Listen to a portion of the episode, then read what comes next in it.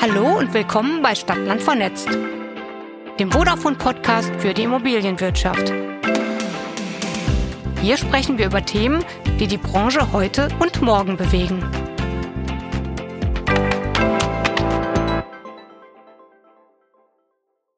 Und genau über die Zukunft der Immobilienwirtschaft sprechen wir heute in dieser Folge von Stadt, Land, Vernetzt. Mein Name ist Christian Heinkle und gemeinsam mit unserem heutigen Gast möchte ich folgende Fragen auf den Grund gehen. Auf welche Herausforderungen muss sich der deutsche Immobilienmarkt einstellen? Und wie gestaltet sich die Transformation des deutschen Immobilienmarktes? Die Expertin für dieses und weitere Themen der Immobilienwirtschaft ist Frau Professor Hennig von der EBS Universität für Wirtschaft und Recht aus dem schönen Rheingau. Einen wunderschönen guten Tag, Frau Professor Hennig, und herzlich willkommen bei Stadt, Land vernetzt. Herzlichen Dank, Herr Heinkele. Frau Professor Hennig, Sie haben den Lehrstuhl für Real Estate Management an der EBS inne. Welche Forschungs- und Lehrschwerpunkte verfolgt denn Ihre Professur? Letztlich ähm, lehren wir den ganzen Prozess des Immobilienmanagements. Also das beginnt bei den Analysen. Ich möchte nicht alle Themen nennen, über die Bewertung bis hin zu Development. Das ist mein Lieblingsbereich, aus dem komme ich letztlich. Asset Management und so weiter. Dort also den gesamten Prozess. Und ähm, Forschung ist noch ein bisschen diversifizierter. Hier sind Schwerpunkte die Nachhaltigkeit, Real Estate Sustainability. Wir befassen uns dabei auch eng mit dem ganzen Thema Megatrends. Wir haben den Forschungsschwerpunkt Real Estate Innovation Entrepreneurship. Und einer der letzten oder jüngsten Forschungsschwerpunkte ist Impact Investing und hier insbesondere Social Impact Investing. Und wo ist in der Forschung Ihr Lieblingsthema? Mein Lieblingsthema ähm, ist eigentlich ein ganz altes Forschungsfeld von mir. Das ist die Stadt- und Quartiersplanung. Oh, dann hoffe ich, dass wir heute da auch noch auf eingehen können. Das hoffe ich auch. Ähm, bevor wir starten, ein kurzes Frage- und Antwortspiel, damit die Zuhörerinnen und Zuhörer Sie noch besser kennenlernen. Ich gebe Ihnen einige Begriffe vor und Sie können dann ganz spontan antworten. In Ordnung. Stadt oder Land? Land. Saugroboter oder Putzhilfe? Putzhilfe. Aufzug oder Treppe? Treppe. Hilfe suchen beim Chatbot oder durch den Anruf bei der Service-Hotline? Chatbot. Zahlen mit Bargeld oder Smartphone? Eigentlich Kreditkarte. Uh. Wunderbar, vielen herzlichen Dank. Ähm, kommen wir zur Immobilienwirtschaft, in dem Bereich, in dem Sie forschen. Lassen Sie uns doch gemeinsam in die Zukunft blicken. Ähm, welche Megatrends gibt es Ihrer Meinung nach? Also es gibt ja sehr viele Megatrends, aber ähm, ich finde eigentlich die Strukturierung vom Zukunftsinstitut sehr schön. Die unterscheiden zwölf wesentliche Megatrends und die treffen natürlich mehr oder weniger alle auf die Immobilienbranche zu. Aber es gibt ein paar Megatrends, die wir deutlich spüren, da ist beispielsweise der Megatrend Nachhaltigkeit, ist Sustainability, der Megatrend Digitalisierung, den merken wir natürlich sehr deutlich. Der Megatrend Urbanisierung, das ist unser tägliches Leben ähm, auf ähm, globalem Level. Und dann haben wir aber auch andere Megatrends noch wie Sicherheit, Individualisierung, der demografische Wandel, also die Aging Society und so weiter. Aber die erstgenannten sind unserer Meinung nach die Megatrends, die den größten Impact haben. Zwölf Megatrends hört sich jetzt sehr viel für mich an. Mhm. Wann wird denn ein Trend zum Megatrend? Oh, das ist eine sehr gute Frage, weil man wuchert ja mit dem Begriff Megatrend ja. immer sehr gerne. Stellen Sie sich eine Lawine vor. Ja, die beginnt langsam, hat aber enorme Auswirkungen. Und so ähnlich ist ein Megatrend. Also was ihn kennzeichnet, ist auf alle Fälle, dass er global auftritt, ist ein globales Phänomen. Und wenn ich sage Lawine, er hat also einen Impact letztlich auf unser komplettes Leben. Er verändert alles, also auf sämtliche Formen der Arbeit, des Privatlebens, auf alle Unternehmen, auf Institutionen und so weiter. Und also er tritt letztlich ubiquitär auf. Ich glaube, das ist das Wichtigste. Und ein Megatrend zieht sich über mehrere Jahrzehnte. Das ist auch wichtig. Also Digitalisierung ist natürlich weltweit aufgetreten. Das Thema Nachhaltigkeit ist ein weltweites Thema. Das Thema Urbanisierung ist ein weltweites Thema. Das haben Sie ein paar genannt. Und welche haben direkten Einfluss auf die Immobilienwirtschaft? Hm, die sind natürlich ziemlich ähm, eng miteinander verbunden und beeinflussen sich und verstärken sich auch sehr gerne gegenseitig. Mit Sicherheit einen der größten Einflüsse und auch einer der aktuellsten Megatrends ist das ganze Thema Digitalisierung. Mhm. Das hat tatsächlich, wie wir leben, wie wir kommunizieren, unser Privatleben, unser Berufsleben einfach komplett auf den Kopf gestellt. Und ähm, die Digitalisierung hat, ähm, und da kommen natürlich auch noch verstärkende Effekte dazu, beispielsweise durch Covid. Und Covid hat uns genötigt, dass wir von zu Hause arbeiten dass wir also andere Arten und Weisen finden mussten, wie wir unsere Arbeitsleistung erbringen. Und eigentlich konnten wir es ja schon, wir haben es nur nie genutzt. Äh, und Covid hat uns letztlich gesagt, yes, we can. Also Homeoffice und Remote Working funktioniert. Und wenn wir jetzt heute zurückblicken, vor fünf Jahren hatten wir diese große Homeoffice-Quote natürlich nicht. Heute ist es nicht mehr wegzudenken. Es wurde auch eingefordert von den Mitarbeitern. Oh ja. ich habe die schöne Situation, dass ich ähm, an der Universität natürlich mit einer Generation zu tun habe, die man als Digital Natives bezeichnet, was sie tatsächlich sind, ja. Mhm. Also ähm, man versucht da natürlich immer mitzuhalten, aber ähm, ja, es wird eingefordert. Die sind damit groß geworden. Und haben für die ist das gar nicht so eine Disruption, wie das jetzt für meine Jahrgänge ähm, ist. Für die ist das ganz normal. Das heißt, das gehört zum normalen Leben dazu. Und dann gehört es auch dazu, dass man, und ich möchte es nicht mal Homeoffice nennen, sondern Remote Working, dass man letztlich in der ganzen Welt, wenn die entsprechende Internetverbindung gegeben ist, arbeiten kann. Und dann kommen auch noch andere Erwartungen der jungen Generation dazu. Das hat was mit Work-Life-Balance zu tun und ähm, auch mit dem Entdecken und auch mit der Sinnhaftigkeit in der Arbeit. Ich hatte es in einem Eingangsgespräch mal kurz erwähnt. Ich habe eine Marketingagentur, das ist ein junges Pärchen, die sind im Moment in Australien, die erledigen ihren Job 100 Prozent, trotz des Zeitunterschiedes, aber arbeiten einfach mal zwei Monate aus Australien heraus. Genau Ihr Beispiel braucht jetzt kein Office, ähm, weil Sie sind unterwegs. Welche Auswirkungen hat genau das, was Sie geschildert haben, dann auf die Immobilienbranche? Brauchen wir in Zukunft dann noch überhaupt Offices oder hat das einen großen Impact auf die Verfügbarkeit von Offices? Ja, das ist natürlich ein richtiger Wunderpunkt, sage ich mal, und auch ein Thema, zu dem man sehr forscht. Schauen Sie mal, allein durch den Trend oder die Möglichkeit von zu Hause oder remote zu arbeiten, muss man ja eigentlich nicht mehr ins Büro. Jetzt haben wir, und wir spüren das besonders schmerzhaft in Amerika, die Leute gehen nicht mehr in die Büros zurück. Ja, das ist jetzt etwas schwarz-weiß gemalt, aber es ist tatsächlich ähm, auch evident. Also man bekommt sie kaum noch und nur ganz, ganz schwer in die Büros zurück. Und selbst bei uns ist es ja zum Teil schwierig.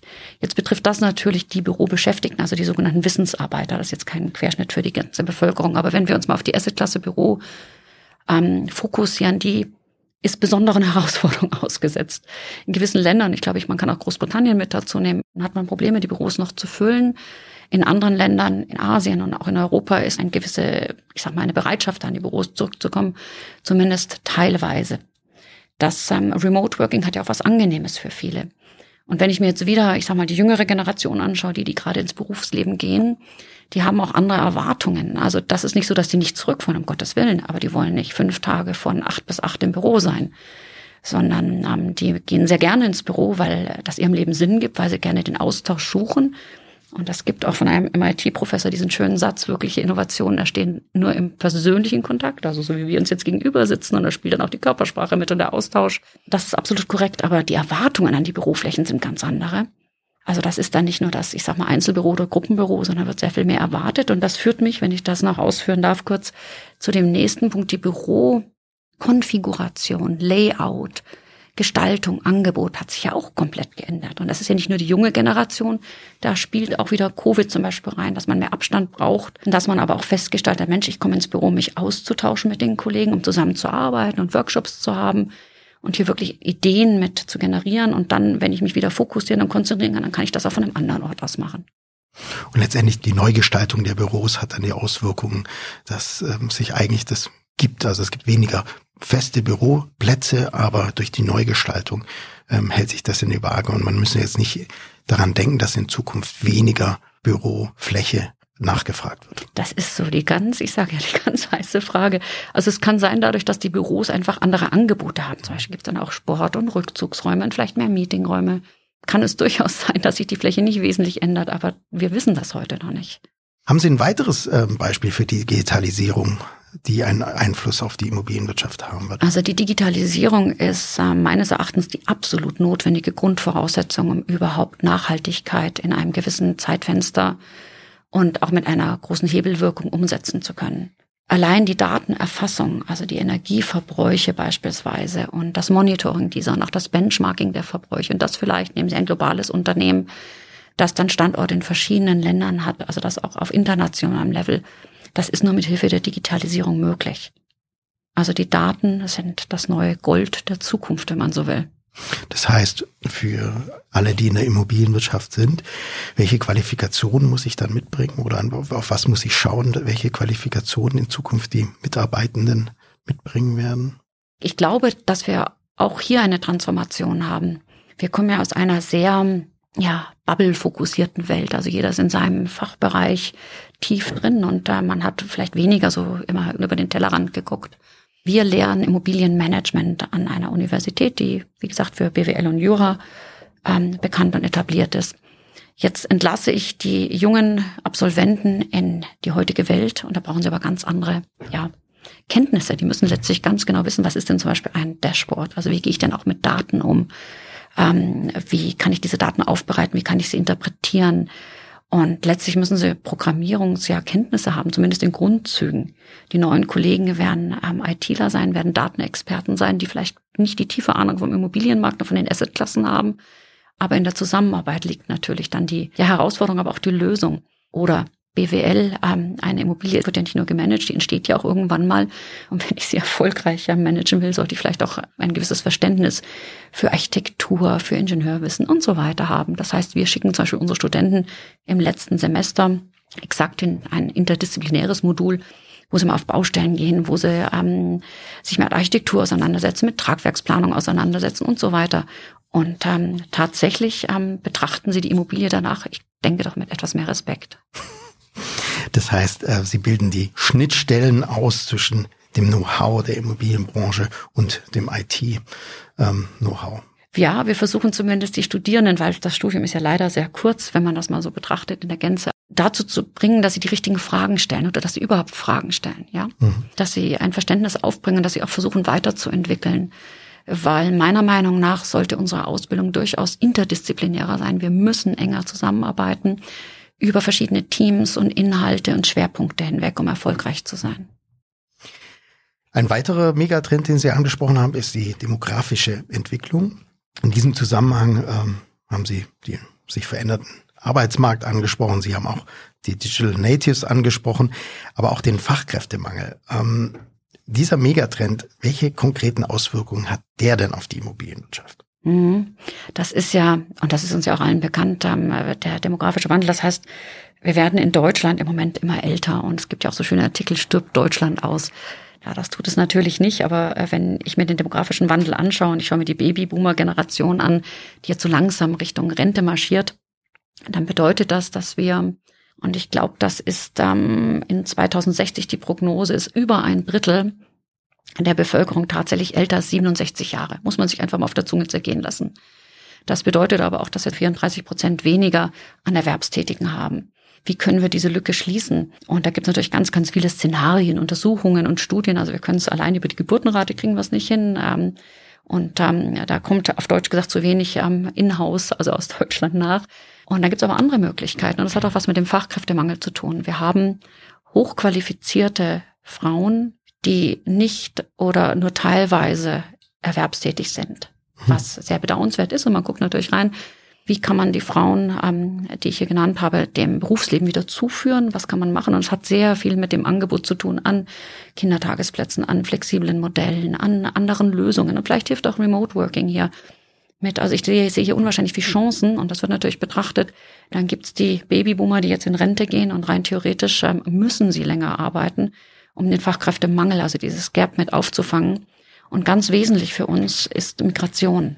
Ganz wesentliches Thema. Und im Moment haben wir sehr viele, und das ist auch nachvollziehbar, soziale Migration, die noch nicht unserem Fachkräftemangel unbedingt Abhilfe leistet. Da muss man wahrscheinlich ein bisschen ja langfristiger denken. Also die Flüchtlinge, die jetzt zu uns kommen, müssen unserem Arbeitsmarkt zugeführt werden und zwar möglichst schnell und zeitnah, weil im Moment, und da sind wir eigentlich schon wieder beim anderen Thema, ähm, spielen die natürlich auch eine Rolle bei der ganzen Wohnungsnachfrage und ähm, erhöhen auch hier den Druck. Also das ist für mich eine Riesenchance, aber ich glaube, wir müssten Lösungen finden, wie wir sie schneller dem Arbeitsmarkt zuführen. Letztlich aber, und es tut mir echt leid, das zu sagen, unsere Arbeitsproduktivität entwickelt sich nicht nach oben, sondern nach unten. Und durch alle genannten Maßnahmen können wir sie nur verlangsamen. Und äh, der allerletzte Punkt ist die KI, ähm, die natürlich auch einen entsprechenden Einsatz finden muss, um die Arbeitsproduktivität zu erhöhen. Mhm. Jetzt stelle ich mir vor, ich bin Unternehmer in Immobilienwirtschaft und Sie haben es angesprochen, es werden sehr, sehr viele ähm, Arbeitnehmerinnen und Arbeitnehmer in die Rente gehen. Wie muss ich mich wandeln? Wie muss ich mein Unternehmen aufstellen, damit ich die neue Generation anspreche, aber auch gleichzeitig meine heutigen Arbeitnehmerinnen? Eine wunderbare Herausforderung, wenn ich nur die Lösung schon hätte. Aber ist das große Thema letztlich Diversität. Und wir haben hier Menschen mit ganz unterschiedlichen, ich sag mal, Hintergründen und Erwartungen. Wir hatten es vorhin schon ganz kurz, wir haben die Digital Natives, die mit anderen Erwartungen reinkommen und auch, ich sag mal, hohe Erwartungen mhm. zum Teil haben. Und wir haben die ja etablierten, die jetzt mit, ich sag mal, 55, 60 sich so langsam gedanklich zumindest auf die Rente vorbereiten. Die haben zwar ich gehöre ja selber dazu. Zu meiner Zeit, als ich meine Diplomarbeit geschrieben habe, gab es gerade mal die ersten Drucker und die haben noch geraucht, als wir gedruckt haben. Also dann gab es die ersten Riesen-PCs. Also das ist eine ganz andere Generation. Aber es funktioniert tatsächlich nur im Austausch und der Zusammenarbeit. Mhm. Deswegen ist auch diese neue Bürokultur und Atmosphäre, die sich entwickelt, so wahnsinnig wichtig. Weil diese, ich sag mal, Babyboomer haben wahnsinnig viel mitzugeben. Und ich glaube, viele haben auch aufgrund der höheren Lebenserwartung und einer fantastischen Gesundheit gegebenenfalls auch Lust, länger zu bleiben und sich einzubringen. Und haben von Seiten gerade der Generation Y und Z, die haben natürlich auch Lust am Austausch. Die suchen den ihre gleich, die fordern ihn ihre gleich ein. Mhm. Schöner Ausblick. Also natürlich eine hohe Herausforderung an die Arbeitgeber, hier das mit als Change Management das zu begleiten, aber auch ein schöner Ausblick, wenn man an das Zusammenwirken der Generationen denkt. Vielleicht Wenn, darf ich noch einen ja, Punkt dazu sagen, weil der, glaube ich, wichtig ist. Dadurch, dass wir weniger junge Talente und Absolventen haben, ist es wichtig, dass man sie auch ernst nimmt. Also die gehen sehr bewusst und sehr ernst auch ins Berufsleben rein. Die wollen auch gefordert werden. Die wollen auch Verantwortung übernehmen. Und wenn man sie am Anfang, ich sag mal, nur mitnimmt, aber wirklich auch ernst nimmt und ihnen einen Sinn gibt an ihrem Job, an ihrer Karriere und das auch deutlich aufzeigt. Also wir hatten ja nicht mehr, zu meiner Zeit hatten wir unwahrscheinlich viele Bewerbungen und letztlich hatte der Arbeitgeber dadurch auch immer wieder die Auswahl. Heute ist, glaube ich, der Fokus wirklich auf das einzelne Talent und auf den Menschen, nicht nur auf den Lebenslauf, sondern wirklich auf den Menschen, der dahinter steckt, unwahrscheinlich wichtig. Nachhaltige Personalentwicklung nachhaltig als jetzt als Stichwort Nachhaltigkeit ist ja spätestens seit der UN Millennium Declaration im Jahr 2000 äh, weltweit ein Thema. Europa hat hier eine Vorreiterrolle eingenommen, gerade bei der Umsetzung dieser Nachhaltigkeitsziele.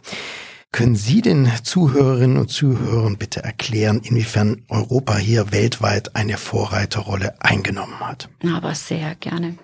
Vielleicht äh, darf ich da ganz kleinen geschichtlichen Exkurs machen. Die Nachhaltigkeit wurde letztlich in Europa erfunden. Mhm. Da gab es den Karl von Karlowitz, ähm, der hat die, ja, wie nennt sich das Buch, Sylvicultura Ökonomica geschrieben. Da ging es letztlich um Forstwirtschaft und wie ich nachhaltig Forstwirtschaft betreibe. Das war so im 17., 18. Jahrhundert, als man unwahrscheinlich Holz gebraucht hat, das abgeholzt hat, aber nicht dran gedacht hat, dass man das auch wieder im Grunde genommen nachziehen muss, sodass man ähm, hier nicht in einen Engpass gerät. Da ging das los, es geht also ewig zurück, aber ernsthaft ähm, und global wurde es tatsächlich 2000 ähm, bei der UN-Versammlung ausgerollt. Und das ist deswegen so spannend, weil dort erstmals bei der UN-Millennium-Versammlung wurden erstmals soziale und ökologische Ziele schriftlich verbindlich verfasst. Und das gab es vorher in dieser Art und Weise nicht. Das waren 189 Länder, die das Dokument unterschrieben haben mit Ziel 2015. So, und jetzt springen wir nach Europa. 2015 gab es dann die große ähm, UN-Konferenz in Paris. Und hat man aus diesen acht MDGs ähm, die 17 ähm, Sustainable Development Goals formuliert, die auch global gelten. Und dann war es aber schon in Europa angekommen. Und Europa war dann auch sehr zügig in dem Auffang und Umsetzung dieser Ziele letztlich ähm, hat man dann den ähm, EU Action Plan oder Aktionsplan erstmal schriftlich formuliert und konkret festgehalten. Das war 2018, 2019 kam dann der EU Green Deal, dann kam die ähm, EU Taxonomie und jetzt ganz neu und uh, auch noch spannend, was draus wird. Ähm, letztes Jahr ähm, im Februar war das, glaube ich, 2022 die EU Sozialtaxonomie ja, Europa macht hier, glaube ich, auch ähm, große Schritte. Also man hat ja bis 2050 eigentlich die CO2-Neutralität. Wir haben uns 2045 gesetzt. Und ähm, aber das kann ich auch gerne nochmal erzählen. Also ich war ein bisschen unterwegs, auch auf Konferenzen auch in den Staaten und war erstaunt, dass dort das ganze Thema Nachhaltigkeit gar nicht so unbedingt die erste Geige gespielt hat. Blicken wir mal auf die Nachhaltigkeit und die Nachhaltigkeitsziele in der Immobilienbranche. Welchen Eindruck hatten Sie da in Ihren Reisen nach Amerika? Das war eine große Konferenz, wo alle internationalen Universitäten vertreten sind, natürlich auch die, die ganzen Universitäten aus den Vereinigten Staaten, aber auch entsprechende Sponsoren und Wirtschaftsvertreter. Und das ist jetzt ein bisschen Schwarz-Weiß-Malerei, wenn ich das so mhm. schildere, aber aufgrund ähm, vielleicht des Formats mache ich das auch gerne so man hatte den Eindruck gewonnen, aufgrund des Programms und aufgrund der Diskussionen, aufgrund der auch Paper, die dort vorgestellt wurden, dass Nachhaltigkeit ähm, nur dann eine Rolle spielt, wenn es denn explizit von Investoren oder Nutzern gewünscht wird. Mal abgesehen von den Investoren und Nutzern, die das durch ihre Governance oder durch grundsätzlich auch ihre Einstellungen eh umsetzen wollen. Aber der größte Teil sagt uns, es ist wichtig, dass wir eine gesunde, prosperierende Volkswirtschaft haben und ein gesundes, sehr prosperierendes Unternehmenswachstum. Und wenn Nachhaltigkeit die extra Meile bedeutet oder extra Kosten oder extra Zeitaufwand, dann steht das bei uns nicht an erster Stelle, es sei denn, wir müssen. Und wenn wir jetzt nach Europa kommen, wir haben ja eine Vorreiterrolle innen. Was bedeutet das? Können wir die Ziele überhaupt erreichen, die wir uns vorgenommen haben? Ja, also ich habe da so meine ganz persönliche Meinung. Wir fokussieren uns im Moment unwahrscheinlich auf I und S und G. Mhm. Jetzt, was ist eigentlich I, S und G? Und da muss ich sagen, I und S sind ganz klar die klassischen Ziele, die wir 2000 ähm, durch die UN definiert bekommen haben. Aber was ist denn G eigentlich? Das ist Governance und Good Governance. Jetzt hatten wir das natürlich schon immer. Das ist Unternehmensführung, gute Unternehmensführung. Wir, wir wären nicht da, wo wir sind mit unserer Wirtschaft, wenn wir nicht Unternehmen gut führen würden. Wir haben aber neue Herausforderungen, eben in I und S. Das heißt, ich sehe das grundsätzlich erstmal als Matrix. Also ich sehe Governance mhm. wirklich als eine Querschnittsfunktion über die gesamten I-Ziele und über die gesamten S-Ziele. Und mir fehlt ein wesentliches Ziel, das hier nicht definiert wurde oder nicht festgehalten wurde. Es ist aber in den EU-Dokumenten, es ist in den UN-Dokumenten, das ist ähm, die ökonomische Nachhaltigkeit. Also das Ganze funktioniert natürlich nur, wenn wir auch ökonomisch solide aufgestellt sind. Also wir können nicht nur Nachhaltigkeit um der Nachhaltigkeit willen machen, sondern es muss immer noch unsere Volkswirtschaft und auch unsere Nehmen funktionieren. Jetzt haben Sie berichtet von Amerika und Ihren Eindrücken, wohnen aber selber in Europa. Was ist denn Ihre persönliche Meinung? Was hilft uns bei der Umsetzung dieser Ziele? Sind es immer neuere Auflagen dann oder doch mehr Anreize? Hm. Ich bin eigentlich ein ganz großer Fan von Anreizen, muss ich sagen. Aber das ist eine persönliche Meinung. Ich glaube, dass man Individuen und Unternehmen eher in Bewegung bekommt, wenn es Anreize gibt. Aber wie wir wissen, funktioniert über Anreize allein die ganze Geschichte nicht. Das ist uns auch klar. Das wird also ein gesunder Mix sein müssen ähm, aus ja, Restriktionen oder aus Maßnahmen, wenn man etwas nicht macht, aus Grenzen, die aufgezeigt werden und gleichzeitig aber auch Incentives, wenn man sich in die richtige Richtung oder in die Zielrichtung bewegt. Das klingt nach sehr viel Arbeit hier, was wir noch finden müssen, den richtigen Mix hier in Europa, aber auch natürlich weltweit dann global, um diese Nachhaltigkeitsziele dann auch wirklich verwirklichen zu können. Ein anderer Megatrend, der uns alle betrifft, ist die hohe Inflation und der knappe Wohnraum. Wie wirkt sich denn die derzeitige Zinsentwicklung und die Inflation auf den Immobilienmarkt mittelfristig und gerade langfristig aus? ein, ich sag mal, komplexes Themengebiet, weil hier ja mehrere Bereiche reinkommen. Wir befinden uns in einer Transformation, nicht nur der Immobilienbranche, sondern letztlich unserer Volkswirtschaft. Und ähm, woher kommt eigentlich die Inflation? Und die kommt natürlich, und da müssen wir ein bisschen weiter ausholen. Letztlich haben wir den Krieg in der Ukraine und wir haben Energieengpässe und damit auch Preissteigerungen gehabt, die natürlich einen unwahrscheinlich starken ähm, Kostensteigerungsdruck ausgeübt haben. Und das spüren wir deutlich in der Volkswirtschaft. Das Problem ist, ähm, wir haben auch durch die Ukraine und durch Covid auch noch Engpässe. Also die Baubranche ist zum Beispiel davon betroffen, dass die Lieferketten unterbrochen sind, dass wir gewisse Baumaterialien nicht bekommen oder verspätet bekommen oder nur sehr teuer bekommen.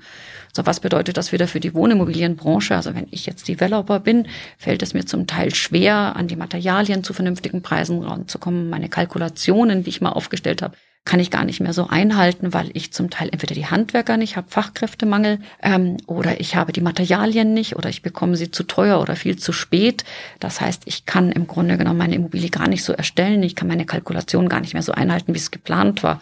Was bedeutet das für den Nutzer? Egal, ob er jetzt Mieter ist oder ob er Eigentümer ist der hat auch mit den erhöhten Kosten zu kämpfen. Also wer, wer nicht langfristig sich seine Finanzierungen zu einer Niedrigzinsphase gesichert hat, der leidet heute sehr. Also wir, wir sehen es ja, muss im Grunde genommen nur ins Internet gehen und beobachten, wie viele Häuser auf den Markt kommen, weil die Individuen nicht mehr in der Lage sind, sie weiter zu finanzieren, was natürlich traurig ist. Wir haben in Deutschland eh eine relativ niedrige Eigentumsrate mhm. und das Ganze befördert das natürlich nicht. Und natürlich ähm, wird dagegen gesteuert, hoffentlich auch erfolgreich. Also gerade gestern wurde der Leitzins wieder in Amerika erhöht und man vermutet, ähm, dass natürlich heute die EZB entsprechend nachzieht, um letztlich damit die Inflation auch ähm, in den Griff zu bekommen. Aber Good News ist, es bewegt sich ja nach unten. Es ist ja irgendwo Licht am Ende des Tunnels zu sehen. Also es, es bewegt sich ja nach unten. Auch die Energiepreise gehen nach unten. Und wenn wir uns jetzt die hochgesetzten Ziele der Bundesregierung anschauen beim Wohnungsneubau. Was ist dann Ihre Meinung persönlich? Erreichen wir diese Ziele überhaupt noch in Zukunft? Sie fragen so schön persönlich, darf also auch eine, meine, meine persönliche Meinung wiedergeben, hoffe ich. Unbedingt. Ja, passen Sie auf. Wissen Sie, was mich wirklich immer wundert? Ähm, warum ist immer nur Forderung nach Wohnungsneubau? Mhm. Ja, das verstehe ich zum Beispiel nicht. Also auf der einen Seite haben wir ESG und sagen, wir wollen nicht mehr versiegeln und wir brauchen nicht mehr Neubau und wenn, dann müssen wir verdichten und wir haben wahnsinnig viel Bestand. Warum fokussieren wir uns denn nicht auf den Bestand? Also, dass wir auch Neubau brauchen, okay, aber ich würde es immer in Kombination mit dem Bestand sehen und die allergrößte Herausforderung für die Immobilienbranche wird nun mal der Bestand sein. Also das ist das Erste, was ich nicht nachvollziehen kann. Und gerade jetzt ist es ja wahnsinnig schwer, und das haben wir auch gesehen, auch Vonovia hat ja erstmal alles äh, niedergelegt und gesagt, das geht gerade nicht, funktioniert mhm. nicht. Dann finde ich die Ziele eigentlich zu hoch gesteckt, beziehungsweise vielleicht sollte ich sagen, ich würde eher Etappenziele machen. Ich glaube, die Holländer machen das auch so. Mhm. Müssen es immer 100 Prozent sein? Kann man nicht auch mal 70 Prozent machen und kann man das nicht in Etappen machen? Im Moment ist es ein Riesenziel, das sich da vor uns aufbaut, mit einem Riesenregelwerk und man hat das Gefühl, es wird ständig mehr. Und Immobilien, gerade Neubauten, das dauert ja, bis die ganze Phase, bis ich ein Grundstück im Grunde genommen habe und entwickelt habe und das steht und letztlich Übergabe fertig ist, das geht ja nicht in wenigen Monaten. Das heißt, wenn sich ständig etwas verändert, ist eine Riesenunsicherheit im Markt. Und die spüren wir, wenn Sie heute mal angucken, wie viel Baugenehmigung ist deutlich runtergegangen, wie viel Fertigstellung ist ganz deutlich runtergegangen. Also der Markt reagiert ja, der ist unsicher. Deswegen, ich würde ganz klar einen Fokus eindeutig aus ESG-Gesichtspunkten und auch aus überhaupt der Machbarkeit auch auf die Bestandsimmobilien mit einbeziehen. Man arbeitet dran, aber es ist, kommt irgendwie noch nichts, immer diese Forderung nach Neubauten und die Ziele an sich vielleicht staffeln. Okay, ich sehe das Spannungsfeld, aber welche konkreten Lösungsmöglichkeiten gibt es? Also ich sehe das mit den Zielen, mit den, mit den, Staffeln, aber gibt es konkrete Lösungsmöglichkeiten? Ist es eine Verdichtung des Wohnraums oder was sehen Sie dort? Das gibt wahrscheinlich gibt es ganz, ganz viele Lösungsmöglichkeiten. Also wo fängt man an? Also man kann zum Beispiel jetzt beim Bau an sich anfangen. Also die klassische Art und Weise, wie wir gebaut haben, muss ja so nicht weiter existieren. Es gibt die Möglichkeit ähm, des modularen Bauens. Mhm. Da habe ich zum Beispiel nicht mal mehr einen, einen, Keller dabei und kann ein Haus, wenn das vorher geplant ist, also wie ein Lego-Haus relativ schnell zusammengesetzt. Und ich kann sogar vorher schon sagen, okay, die, in, in zehn Jahren oder 15 Jahren möchte ich das Haus teilen. Eine Hälfte geht in mein Feriengebiet und die andere Hälfte bleibt hier stehen und das lässt sich wunderbar machen. Also das geht. Damit kann ich das gleichzeitig auch das ganze Thema Ökologie umsetzen. Es gibt natürlich, und das ist aus Kostengesichtspunkten hochinteressant, das ganze äh, serielle Bauen, auch ein Zukunftsthema, das wiederum nur mit der Hilfe der Digitalisierung machbar ist. Es gibt natürlich die Möglichkeit, dass ich ähm, mich auf ganz andere Themen mal fokussiere. Was ist denn, also jetzt komme ich mal so ein bisschen in den Gestaltungsbereich, Abbaurecht oder Genossenschaften. Das sind auch Themen. Ich kann natürlich auch über das Thema ähm, Incentives. Leider kommen wir dann wieder in den Dschungel mhm. so ein bisschen und Restriktionen machen. Wenn ich sage, was ist denn eigentlich leistbarer Wohnraum? Welche Zielgruppe ist denn davon betroffen? Und äh, da muss man, glaube ich, ganz genau hinschauen, für welche Zielgruppen ist das und inwieweit sind die denn abgedeckt oder nicht abgedeckt in den Städten? Weil wir fordern es immer, der bezahlbare Wohnraum aber wenn Sie sich letztlich Deutschland insgesamt anschauen, Angebot und Nachfrage, haben wir eigentlich keinen Mangel an Wohnraum. Wir haben ihn dann, wenn wir uns auf die Big Seven, also auf die großen Städte fokussieren, da haben wir dann tatsächlich natürlich einen Nachfrageüberhang und in manchen Städten, Berlin und München noch mehr. Dementsprechend gehen die Preise nach oben.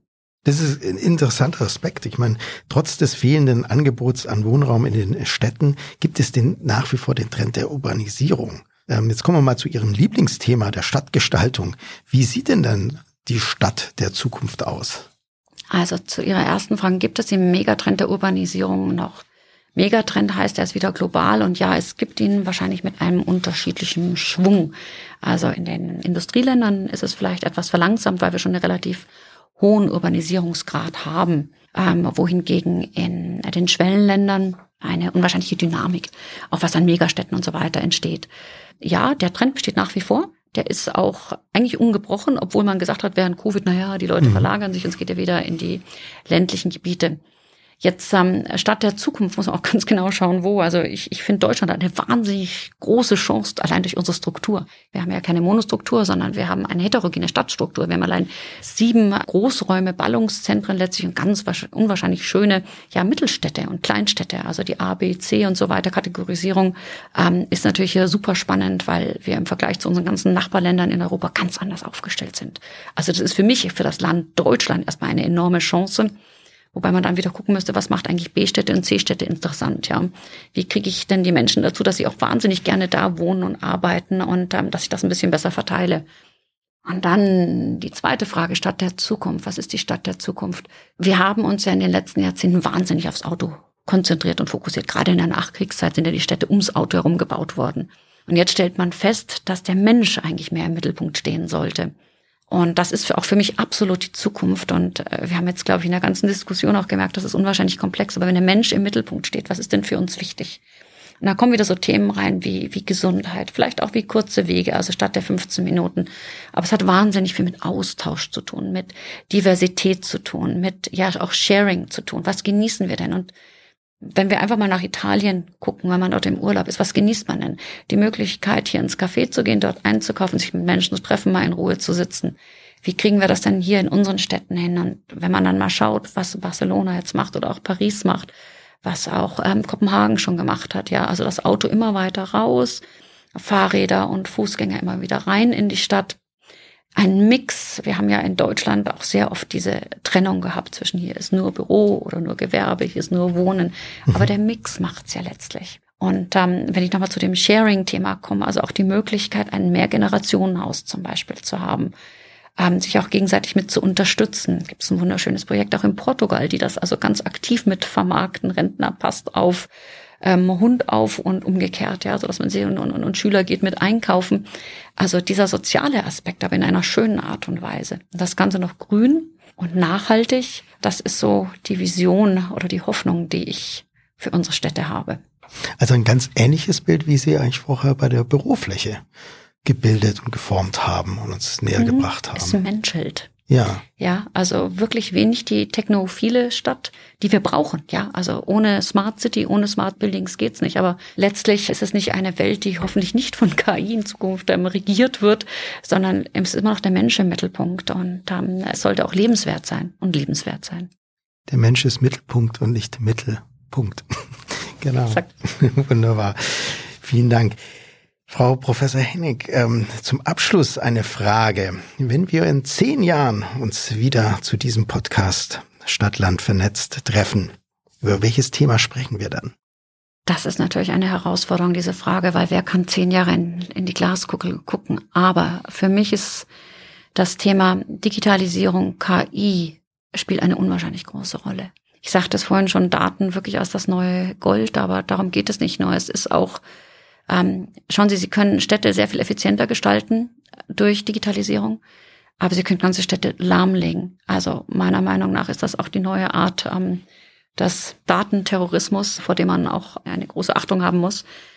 Ähm, und ähm, das Thema Nachhaltigkeit ähm, wird in zehn Jahren überhaupt nicht mehr wegzudenken sein. Mhm. Und ähm, was ich auch ganz schön finde, es hat sich so eine Mischform ergeben, wenn Sie mal die Städte beobachten. Es gibt so einen gewissen Einfluss des Landlebens in die Stadt. Es gibt immer mehr dieses Urban Farming und mhm. Gärten und hier und da und Grün. Und auf der anderen Seite natürlich auch urbane Elemente, die man wieder versucht, in ländliche Regionen mitzunehmen.